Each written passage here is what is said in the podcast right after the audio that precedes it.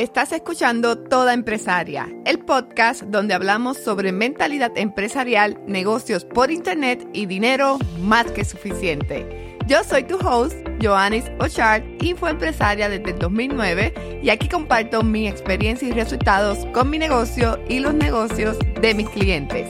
Si quieres tener un negocio por internet, este podcast es para ti. Vamos al episodio de hoy. Cuando tienes un negocio, siempre aparecerá algo que vas a dejar para después. Puedo atreverme a decir que en algún momento todos postergamos algo. A eso le llaman procrastinar. Procrastinar significa posponer o aplazar tareas, deberes o responsabilidades, en ocasiones por otras tareas que resultan más gratificantes pero son irrelevantes. Por ejemplo, yo tenía que escribir 10 episodios para este podcast y durante dos semanas, en vez de sentarme a escribir, me ponía a hacer historias de Instagram. Me gusta más hacer historias de Instagram, pero los episodios eran importantes. La buena noticia es que podemos trabajar para dejar de posponer lo que necesitamos hacer para nuestro negocio. Y en este episodio quiero compartir contigo mis mejores consejos. Pero primero, hablemos de por qué sucede la procrastinación. Puede ser porque tienes problemas con la tarea. Esto sucede cuando no creemos que es importante hacerla o no nos motiva. Puede ser que tienes miedo al fracaso. Tener miedo a que la cosa salga mal genera ansiedad y eso puede causar que no quieras dar ese primer paso. Quizás puedes tener miedo al éxito. Algunas personas creen que no merecen tener éxito y por eso no hacen lo que saben les dará los mejores resultados. Más adelante en el podcast tengo un episodio sobre el miedo al éxito porque se habla mucho del miedo al fracaso, pero nadie nos dice qué es el miedo al éxito. O tal vez falta de disciplina. Cuando una tarea te gusta, la haces con una sonrisa, pero en el negocio van a haber cosas que no te van a gustar y para hacerlas vas a necesitar compromiso y disciplina. Para lograr hacer esas tareas que no te gustan y no dejarlas para después, necesitas manejar bien el tiempo y planificar las tareas.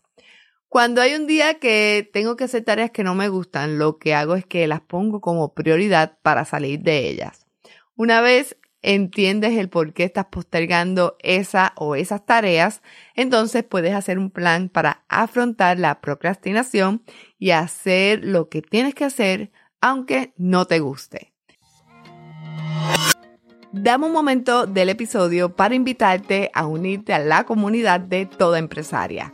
Solo tienes que registrarte con tu nombre y tu email en todaempresaria.com para que recibas los episodios al email, invitaciones a nuestros próximos talleres y unos episodios sorpresa que solo la comunidad va a recibir. Visita todaempresaria.com, coloca tu nombre y tu email y sé parte de la comunidad. Volvamos al episodio. Quiero compartir contigo lo que me funciona a mí. Número uno, haz una lista de las tareas. Haz una lista de las cosas que tienes que hacer, pero que estás postergando. Y no escribas, tengo que hacer, debo hacer, estoy obligada a hacer. Eso suena a obligación y no te va a motivar a que lo hagas. Mejor escribe, hoy haré X cosa o estaría bien si termino Y cosa. No solo tengas las tareas en tu mente, debes escribirlas en tu libreta. Yo compré en Amazon una libreta que tiene un espacio de listas de tarea por día y la utilizo para organizar lo que tengo que hacer durante la semana. Yo no soy de mucha agenda, pero esa libreta me ha funcionado. Paso número 2. Implementa la regla de 5 minutos. Una vez sabes la tarea, decide que vas a trabajar en ella 5 minutos. Trabajando esos primeros cinco minutos consigues momentum. La parte difícil siempre es comenzar, pero una vez comienzas es probable que experimentes un aumento de dopamina. Estos son los neurotransmisores en nuestro cerebro que son responsables de mantenernos motivados. Y con suerte, esto te ayudará a continuar y terminar. ¿No te ha pasado que a veces comienzas a hacer algo que no te encanta y luego terminas y te sientes feliz? Creo que a veces se sufre más pensando en lo que no queremos hacer que cuando lo hacemos. Paso número 3. Visualiza el resultado final. Responde, ¿qué va a pasar luego de que finalices la tarea? Visualiza el resultado para motivarte a terminar la tarea que te tiene estancada. Paso número 4. Divídela en pequeñas tareas. Muchas veces la tarea parece algo grande y nuestro cerebro se tranca y le cuesta mucho arrancar. Si la tarea es muy complicada o la sientes complicada y te cuesta encontrar el momento para comenzar, la solución es dividirla en pequeñas tareas. Al dividirla en pequeñas tareas vas a poder ver el camino más claro. Paso número 5. Establece una recompensa para cuando termines. Después de completar esta tarea, premiate. Motívate pensando en lo que harás luego de que termines la tarea. No tiene que ser algo grande, puedes decir, cuando yo termine esto voy a tomar una hora para hacer X cosa que me gusta.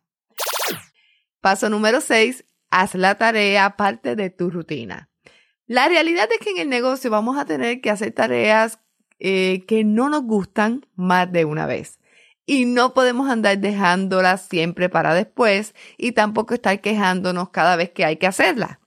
Esa tarea que es necesaria pero no te gusta, hazla parte de tu rutina y ponla en calendario.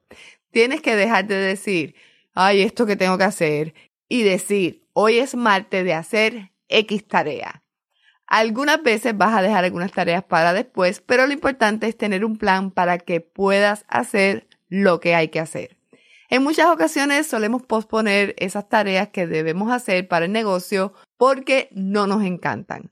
Sin embargo, si no las hacemos podemos tener consecuencias negativas.